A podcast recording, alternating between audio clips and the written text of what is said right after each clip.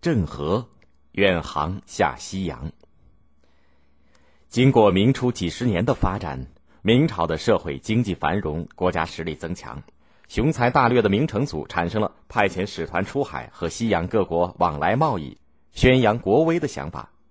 但是呢，根据推测，明成祖在派遣远航的动机当中还有私人的打算。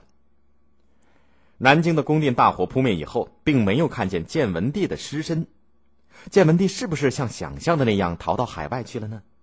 万一他再利用皇帝的身份号召人们起来讨伐自己，岂不是麻烦？不管怎么说，还是得派个信得过的人去看看，这样才放心点儿。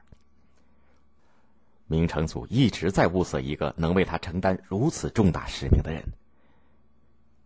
还是在明太祖大军征讨盘踞云南的元朝势力梁王的时候，他曾经带回一个十二岁的孩子送入宫中做小太监。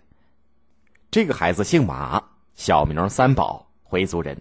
他的祖父和父亲都曾朝拜过伊斯兰圣地天方，也就是麦加。孩子聪明伶俐，讨人喜爱。明太祖把他送给燕王朱棣做侍童。三宝成人以后更加帅气。身高体壮，声音洪亮，精明能干，机敏过人，深得燕王的信赖。在靖难之役当中，他立过战功，被燕王赐名为郑和，提升为内宫太监的首领。忠心耿耿、文武双全的郑和，成为明成祖最合适的人选。经过几年的准备，以郑和为钦差使臣的使团组成了。这个使团包括各级官员、士兵、水手、航海技工、医生、翻译，共两万七千八百多人。海船有六十多艘，海船长四十四丈，宽十八丈，在当时的世界上是第一流的。航海技术在当时也是世界上最先进的。公元一四零五年的七月十一号，郑和船队从江苏太仓的刘家港起锚出海，开始了第一次远航，前往西洋。当时的西洋就是指中国南海以西的地区。第一站，船队访问了占城国。占城气候温和，物产丰富，对中国也很友好。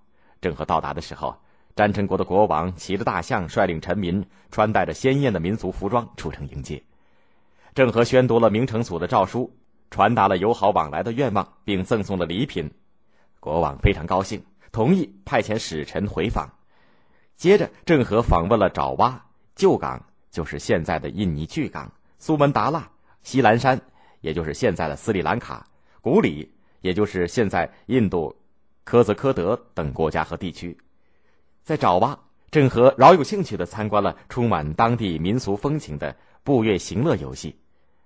农历十五的夜晚，明月中天，椰树林中，成群的姑娘嚼着槟榔，挽着手臂。唱着民歌，慢慢的绕着一间间房舍行走。当歌声透进木屋的时候，屋里的主人会兴致勃勃的走出屋来，撒一把钱，姑娘们嘻嘻哈哈的拾着小钱儿。但是，当郑和的船队经过马六甲海峡的时候，遇到了一伙海盗。海盗的首领叫陈祖义，广东人。洪武年间，曾经纠集同伙，在大海上横行霸道，抢劫过往的商船，杀人劫货，无恶不作。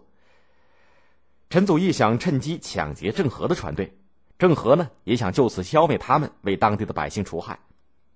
陈祖义先接到郑和的信，表面上答应投降，但是暗地里却悄悄的准备夜袭宝船。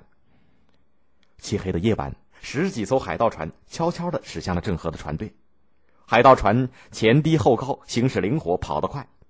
陈祖义非常得意。他握紧手中锋利的刀，两只贪婪的眼睛盯着那高大瑰丽的宝船，心中想着船中的珍宝。但是郑和早就得到了密报，做好了迎战的准备。当海盗船进入伏击圈以后，大船桅杆上的一盏盏红灯高高的升起，接着是一片灯笼火把，把海面照得通亮。海盗船被大船包围，不到一个时辰就被全部歼灭。陈祖义做了俘虏，郑和一鼓作气。又把陈祖义在旧港的老巢也端掉了。郑和第一次远航于公元一四零七年结束，接着做了第二次远航，到公元一四二一年，一共远航过五次。除了上面所提到的国家以外，还到过暹罗（就是现在的泰国）、真腊、淡马锡（就是现在的新加坡）、吉兰丹就是现在的马来西亚达巴鲁，阿芝就是印度的科钦，呼鲁摩斯属现在的伊朗，祖法尔也就是佐法尔在阿拉伯半岛，木古都树也就是索马里的摩加迪沙，马林在现在的肯尼亚境内等三十多个国家和地区，最远到达非洲东海岸。郑和每到一地，都受到热烈的欢迎和友好的接待。每次访问结束回到南京的时候，都有许多外国使团，其中有国王、王族随同来到中国。他既带回了各国人民的友好情谊，也带回许多当地的特产和珍禽异兽，比如胡椒、硫磺、象牙、龙脑、宝石和狮子、金钱豹、长颈鹿、长角马哈兽、狮子、鸵鸟等等。明成祖虽然没有打听到建文帝的确切下落，但是对郑和船队的成绩非常满意。他特地书写了碑文，树立石碑作为纪念。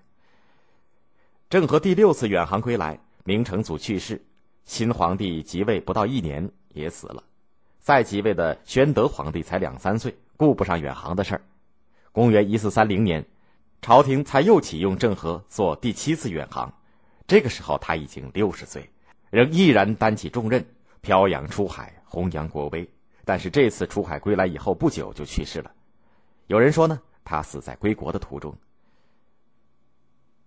郑和的远航展示了中国当时高度发展的航海技术和造船水平，表现了我国古代人民不倦的求知精神，加深了亚非各国人民之间的友好往来，在人类文明史上留下了不可磨灭的贡献。如今，许多亚非国家还保留郑和的遗迹，比如爪哇的三宝垄、泰国的三宝庙、印度古里的纪念碑等等。